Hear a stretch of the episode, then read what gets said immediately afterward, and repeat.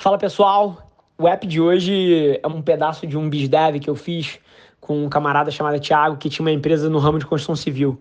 E acho que a principal coisa que eu tentei mostrar para ele foi sobre como ele fazer as pessoas em torno deles, sejam fornecedores ou o que quer que sejam, ganharem mais dinheiro, vai fazer ele ganhar mais dinheiro. No fim do dia, todo mundo tem uma empresa tem um objetivo de negócio. E quando o seu negócio potencializa esse ecossistema, todo mundo sai ganhando e você cresce. Foi sobre isso o debate. Espero que você curta. Um abraço.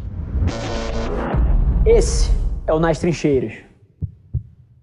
Fala aí, meu irmão. Tudo bem? Tudo beleza, Rafa. E você, como vai? Prazer, cara. Qual é teu nome? É Thiago. Fala aí, Thiagão. Oh, tô na boa, cara. E você? O que, que você manda? Então, cara, a gente tem é, uma indústria né, de, no ramo de construção civil. A gente fabrica pias e tanques sintéticos.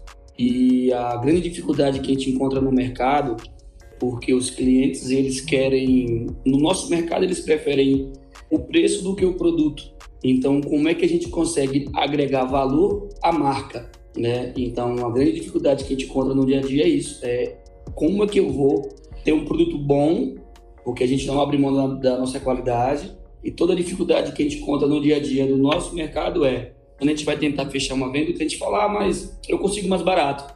E aí você tem que estar tá o tempo todo negociando preço, negociando margem, negociando custo aí você não consegue criar orçamento e você fica o tempo todo limitado. Boa, Tiagão. Deixa eu trazer para vocês à luz uma coisa que eu acho que as pessoas às vezes entendem errado. Todo mundo passa por isso, tá? Todo mundo. Não importa o quanto valor você agrega à sua marca, as dinâmicas de negociação, elas são naturais do ser humano. Na hora que alguém senta na mesa com você, pô, o cara quer fazer um bom negócio. E negociação boa é a negociação onde nenhuma das duas partes saem felizes. Isso é uma boa negociação. Deixa eu te traduzir isso como o primeiro pilar. Não importa se você está negociando pia sintética ou se você está negociando contratos de milhões de reais de publicidade, uma boa negociação é uma negociação onde ninguém sai feliz. Porque no fim do dia é uma negociação onde chegou-se a um meio termo. Então, essa é a primeira coisa. Agora, deixa eu tentar te ajudar, porque quanto mais marca você tem, mais a posição de negociar você se encontra. E aí eu quero entender a tua operação, cara. O que, que você faz hoje em dia para aumentar o valor da sua marca? Então, a gente veio trabalhando ponto de venda como expositores, investindo na capacitação profissional internamente dentro da indústria para que a gente pudesse ter um produto melhor, tá certo? E tentando levar esse conhecimento ao nosso cliente através de cursos, de batendo papo. Você vende para o consumidor final ou seu cliente são revendedores e distribuidores? São revendedores e distribuidores. O meu comércio é B2B. Maravilha. Cara, assim, eu já operei muito tempo num mercado parecido, só que para máquinas e equipamentos e interface de tecnologia, né? Não era esse lado um pouco mais inicial da cadeia de produção. Eram bens mais trabalhados. Mas se tem uma coisa que sempre ficou muito clara para mim, é que para eu ganhar dinheiro numa dinâmica dessa, onde a cadeia de valor tem várias partes, eu preciso ajudar o próximo cara a ganhar dinheiro. Tão simples quanto isso, tá?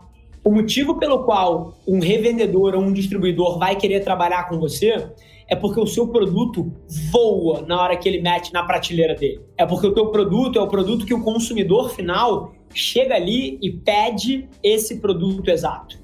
Então, seja o seu consumidor final, cara, a dona de casa ou o marido, ou seja o seu consumidor final, o arquiteto ou o engenheiro que pensa um prédio ou uma instalação. O fato de que na hora que esse cara chega no momento da transação e ele pede o seu produto, ou se for uma dinâmica de compra de varejo, esse produto voa da prateleira, é aí que você tem poder de barganha. Então, assim, o processo de relacionamento com esses canais de venda, ele é fundamental sim, mas no fim do dia, cara, o cara do meio, ele quer ganhar dinheiro.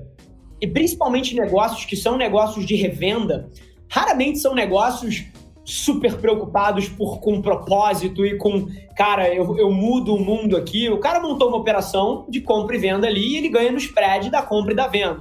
Então, são instituições muito orientadas para o financeiro.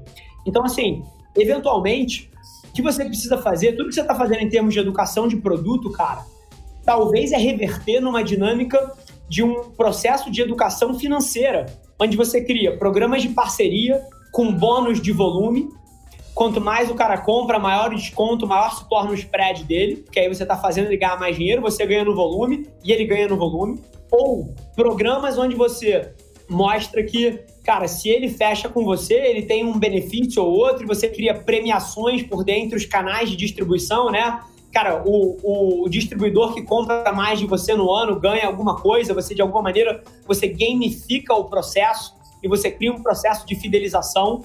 Então, assim, tudo que você me falou que você está fazendo em termos de relacionamento, que é educação de produto, cara, continua. Mas eu sempre enxerguei muito valor em fazer o cara que está na outra ponta ganhar mais dinheiro.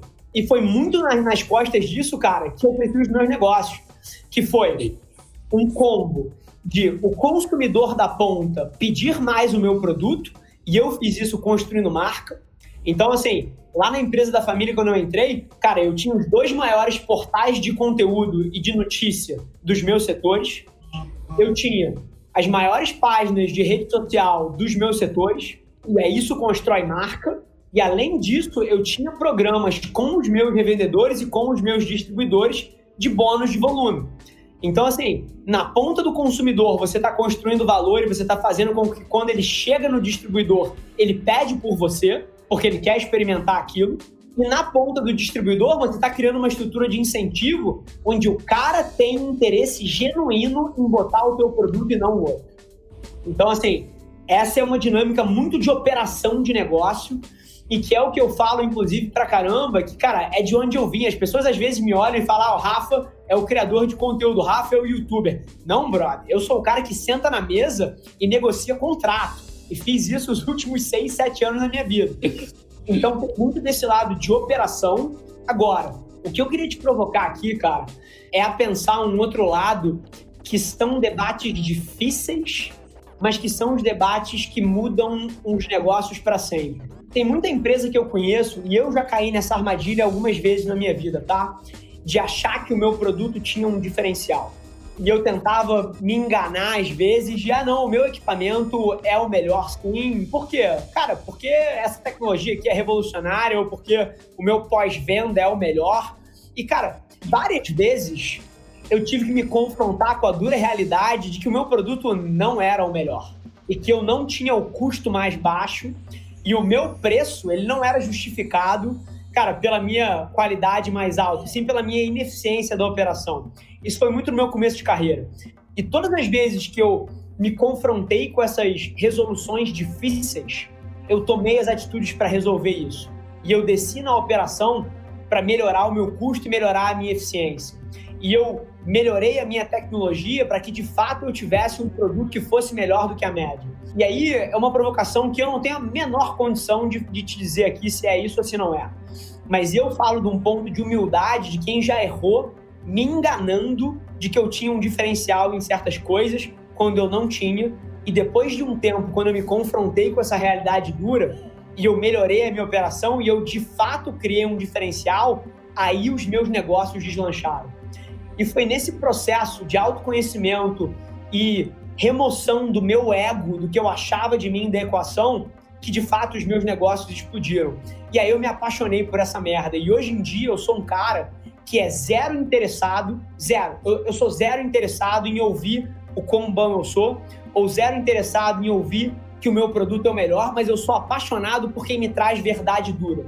Eu sinto tesão na hora que alguém entra na minha sala e fala assim, cara, essa empresa aqui faz isso melhor que a gente. Porque eu vou virar a porra da noite entendendo o que, que ela tá fazendo de diferente e eu sou competitivo a um nível que você me dá uma semana e eu vou estar tá fazendo três vezes melhor que ela.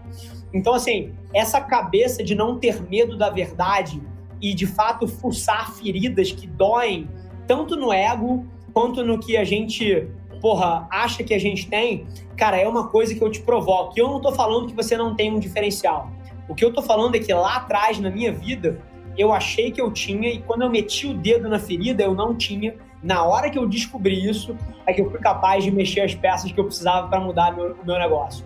E aí depois eu me apaixonei por essa merda e hoje em dia eu sou totalmente desapegado de achar que eu estou certo. E eu sou completamente apaixonado por descobrir a verdade isso mudou a minha vida e minha carreira, cara. E eu queria te provocar nesse sentido. É uma pergunta que só você pode responder, mas que eu tenho certeza que, para bem ou para mal, se você descobrir que você não tem um diferencial, isso é bom para você. E se você ganhar a certeza que você tem de fato um diferencial, isso vai ser excelente para você, porque vai te liberar de todo pensamento de, pô, será que é isso, será que é aquilo? Não, você vai ganhar a certeza e essa certeza te dá velocidade. Então, cara, eu queria te provocar nessas duas direções aí. Ótimo, perfeito, porque é interessante, eu comecei a meter mão assim na semana passada, né? Com essa loucura que o mundo está vivendo, então a gente tem que tentar se reinventar. E sempre as discussões que vinham para a gente, os clientes, eram justamente isso, né? O valor. Aí então a gente começou a tentar entender o, o porquê de tanto questionamento. O produto teoricamente é muito parecido, mas o que é que a gente tem a oferecer de diferente no mercado? E eu acho que vai muito de encontro com o que você está falando, que é reduzir custos realmente é tentar enxergar a operação melhor, é tentar entender a operação e, em cima disso, criar um diferencial. Realmente, porque se a gente chegar no cliente e dizer que o meu produto simplesmente é melhor, ele vai dizer, cara, desculpa, eu tenho um produto similar, que eu tenho aqui uma demanda, uma oferta, talvez 10, 5, 15% mais barato do que o seu. Como você falou, como o mercado é baseado em compra e venda, ele sempre vai tentar comprar o melhor, né? Mas se a gente realmente constrói algo diferente, a gente possa ofertar e possa dizer para o cliente, eu acho que é bacana. Tentar entender a operação, né? Você falou, às vezes a gente tem muito tempo no mercado e esquece de fazer uma introspecção, de tentar enxergar o porquê da gente estar aqui, o porquê de fazer esse produto e trazer melhorias tanto para o cliente, eu acho bacana a questão, a ideia dos combos, né? Para você fidelizar, você estar tá conectado também dentro dos canais de comunicação desse mercado específico eu acho bacana, eu acho que vou aplicar muito bem isso aí, entendeu? Porque o nosso grande questionamento sempre foi esse. Foi o porquê da gente ter um produto quando vai para a ponta tem essa guerra de preço e a gente acaba vendendo, mas sempre tem que estar tá mexendo no preço e não consegue criar uma dinâmica para fazer com que o negócio ande, sendo que a gente conhece empresas do mesmo ramo de construção, do mesmo nicho, mas de outro segmento que eu chamo de cases de sucesso, que conseguiram trabalhar com produtos prêmios e não com produtos standard, econômico ou produtos populares, entendeu? Eles conseguiram se encontrar, entender o mercado deles ali e levar isso para o público. Boa. E assim, cara, deixa eu te falar uma coisa do fundo do coração, tá? 99% dos negócios não tem um diferencial. E o diferencial que eles têm é um diferencial emocional do dono para ele. Então, o dono acha que o seu negócio é especial, mas no fim do dia ele não é.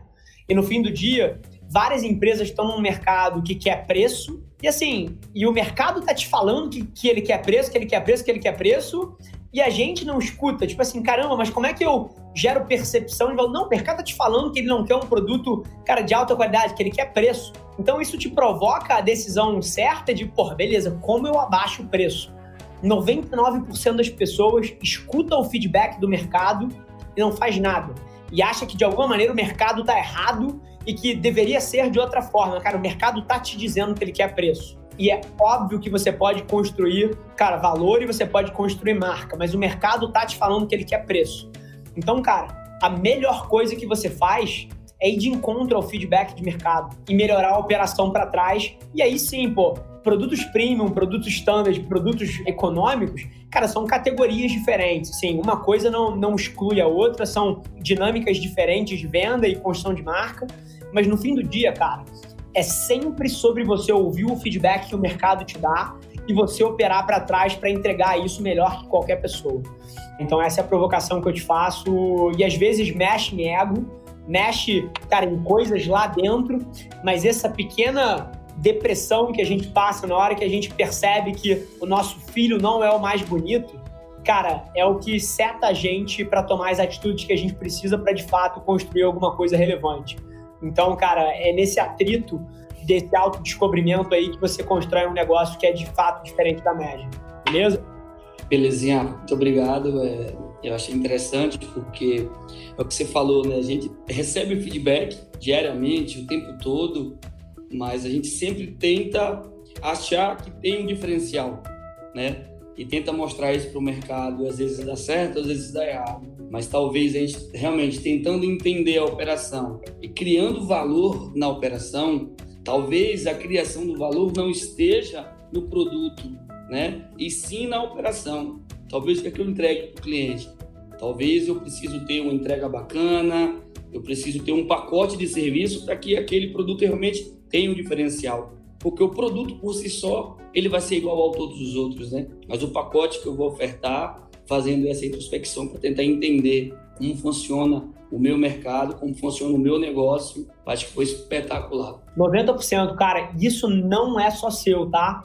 Assim, você tem que entender o que o seu mercado valoriza e você tem que entregar isso melhor que todo mundo. Então, vai lá, cara, e boa sorte. Espero ter ajudado aí. Muito obrigado, ajudou sim. Valeu. Esse foi mais um episódio da nossa experiência em áudio e como eu já falei, eu adoraria saber que você está gostando do que a gente está compartilhando por aqui. Então não esquece, se você está tirando valor desse conteúdo, ia significar o um mundo para mim, que você tirasse um print da sua tela, postasse no Stories me marcando e aproveita para ir na sua plataforma favorita também e deixar um rating de cinco estrelas e um comentário lá, ajudando a gente a construir essa comunidade tão vibrante que move o Brasil para frente através do empreendedorismo e que fala desse Brasil que dá certo. É um prazer ter vocês comigo e a gente se vê no próximo episódio do podcast.